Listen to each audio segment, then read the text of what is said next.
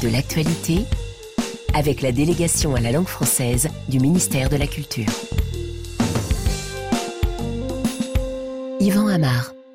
Élections aux États-Unis aujourd'hui, midterm elections. Et il est vrai que souvent, même dans des informations francophones, et même sur RFI, on entend l'expression en anglais. Deux raisons à cela. Hein. D'abord, la langue anglaise, elle est familière à nos oreilles, même si on évite qu'elle prenne trop de place en français. Et ensuite, parce que les élections américaines, c'est important, et c'est important par rapport à l'ordre du monde. Oui, vous allez me dire, mais euh, et les élections chinoises? S'il y a des élections en Chine, on ne va pas employer une expression chinoise pour en parler. C'est vrai, c'est que la langue chinoise n'a pas la même transparence que la langue anglaise par rapport au français.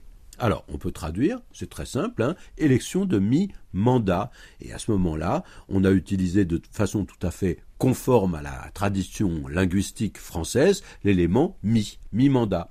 Alors je parle d'éléments, je ne parle pas de mots, parce que mi se rencontre toujours en composition avec un autre mot. Ce n'est pas demi. Demi peut se rencontrer en composition. Par exemple, une demi-heure, demi, trait d'union, heure.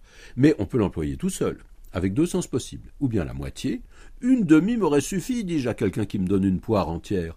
Ou bien on peut dire je suis content à demi. Je suis à demi heureux, c'est-à-dire je suis à moitié heureux. Sous-entendu, je suis pas très très heureux. Hein. Un mot d'orthographe, demi ne s'accorde pas quand il est placé avant le terme qu'il modifie s'il est lié à celui-ci par un trait d'union. Une demi-heure, heure est du féminin et pourtant demi s'écrit D-E-M-I. En revanche, si on dit une heure et demie, on écrit D-E-M-I-E. e e alors, mi appartient à la même famille et exprime cette idée de milieu qu'on retrouve d'abord dans l'espace, hein, à mi-pente, à mi-course, et on retrouve cette même signification dans une perspective temporelle.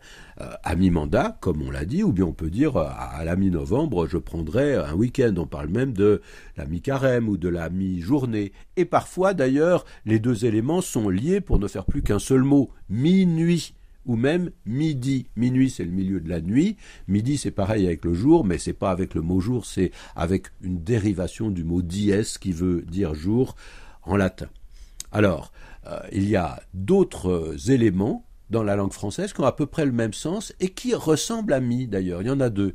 Un qui vient du latin, c'est semi. On parle de quelqu'un par exemple qui est semi-professionnel, c'est-à-dire presque professionnel, à moitié professionnel. Souvent on en parle pour des musiciens par exemple. Et puis émi qu'on trouve toujours dans des mots euh, constitués. Hémisphère par exemple ou bien hémiplégique. Et là il n'est pas question de mettre un trait d'union.